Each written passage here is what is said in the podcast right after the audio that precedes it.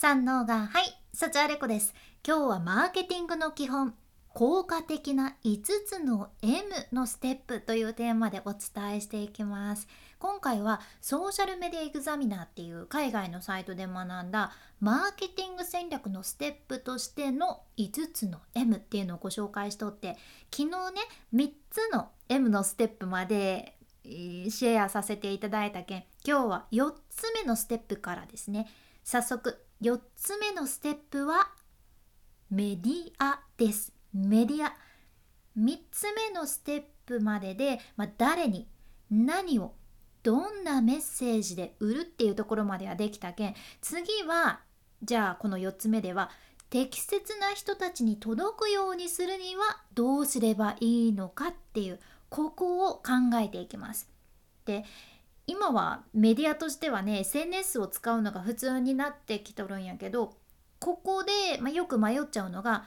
いろんな SNS がありすぎてなんかそれぞれいいところもあるしいまいちなところもあっていやでも今はこの SNS が流行してるよなとかこの SNS が効果的ってみんな言ってるよなとかっていろんなね声を聞いちゃってえー、結局どれがいいんだっていう風になっちゃう人も多いんやけどここで重要なポイントをねシンプルにするとあなたのフォロワーとそれからあなたのお客さんが集まる場所にする。これだけじゃねあなたのフォロワーとあなたのお客さんが集まる場所にする。だって大げさな例えを出すとねいくら いくら SNS として流行ってるからってなんかおじいちゃんの地域のゲートボール大会の参加者を募りたいってなった時に TikTok とかインスタのリールとかで宣伝してもなかなかなかなかターゲット層の人たちに伝わらないわけやね。おじいちゃんおばあちゃんに伝わるのはもっと他の方法があるからです。うん、あなたのメッセージをあなたのお客さんと共有できる場所じゃなきゃいけないからここは絶対に押さえておくべきところじゃん。じゃあどうやって考えていけばいいのかっていうとちょっとねヒントとして次の4つの質問について考えてみてほしいじゃん。1つ目どの SNS を使う予定ですか？もしくは今使ってる SNS は何でしょうか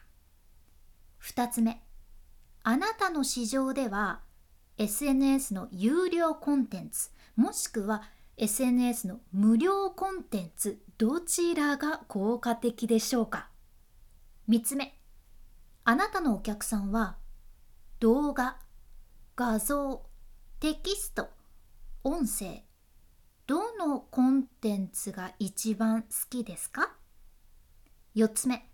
あなたのメッセージは長いもの短いものどちらが適してますか？はいこの4つです。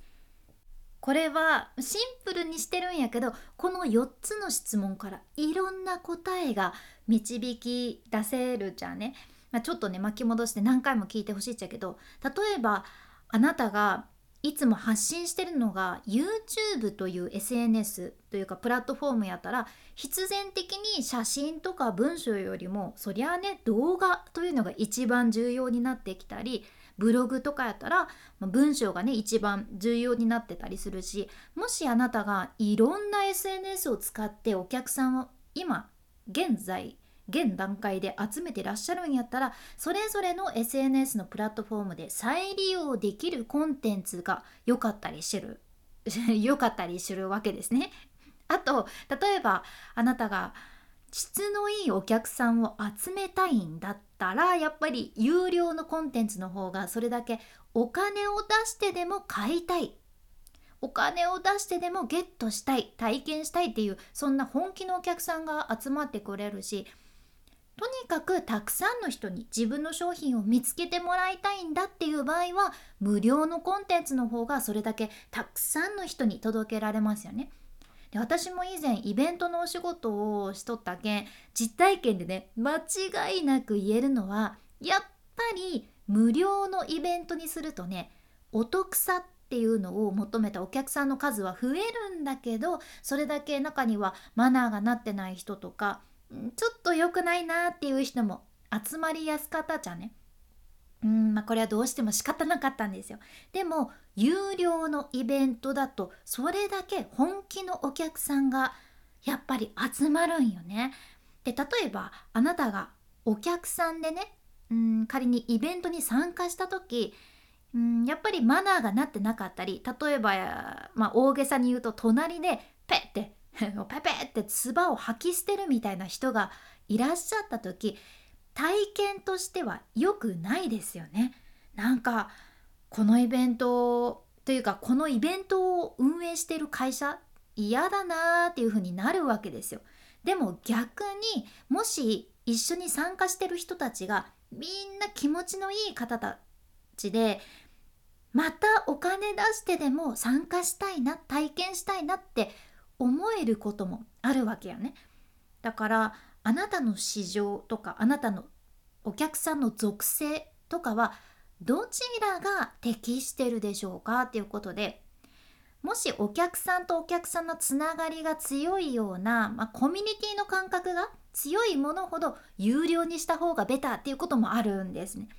うんだからここもしっかり考えた方がいいのとあと本当は動画と音声っていうのがこれめちゃくちゃ柔軟性高くていろいろアレンジできて便利なんよね。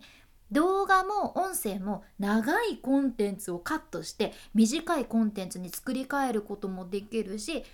もし動画とか音声文字の書き起こししたらそれを文章でも投稿できるしいやすごいめちゃくちゃ使える。やけんここはあなたのメッセージそれからあなたのお客さんの属性というのをしっかり考えて試してみてください。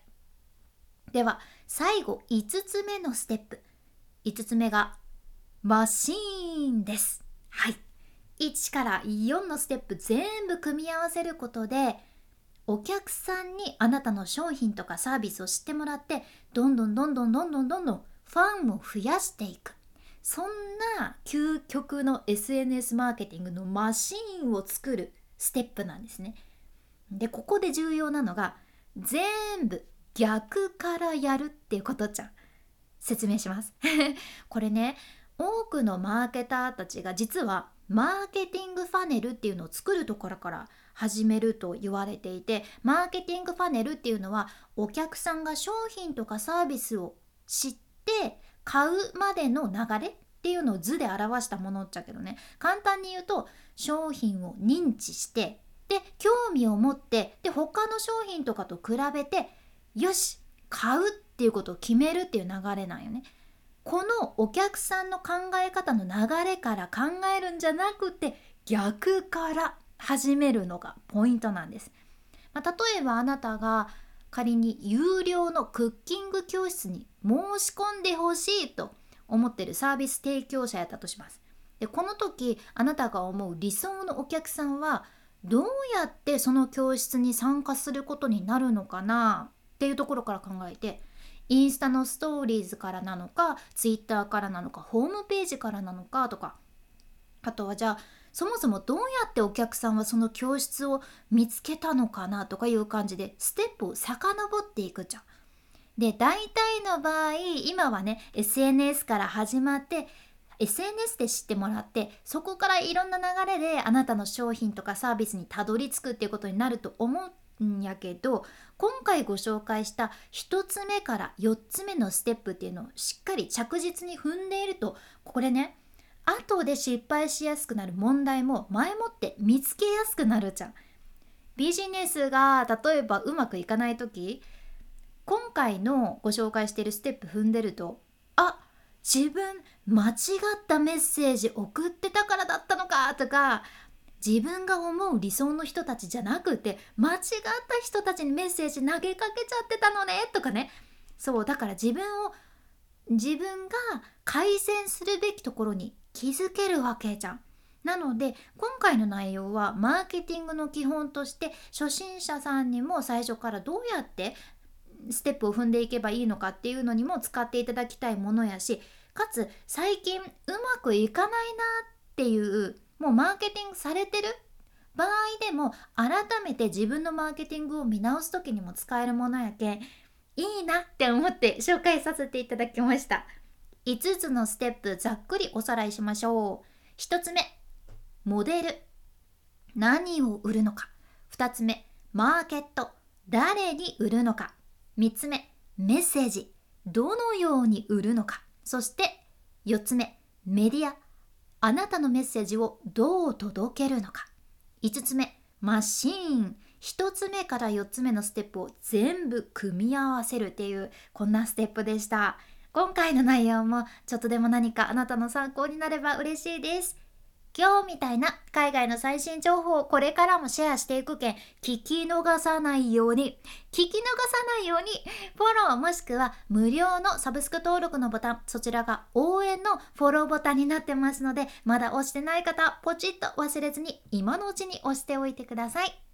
君に幸あれ。ではまた。博多弁の幸あれ子でした。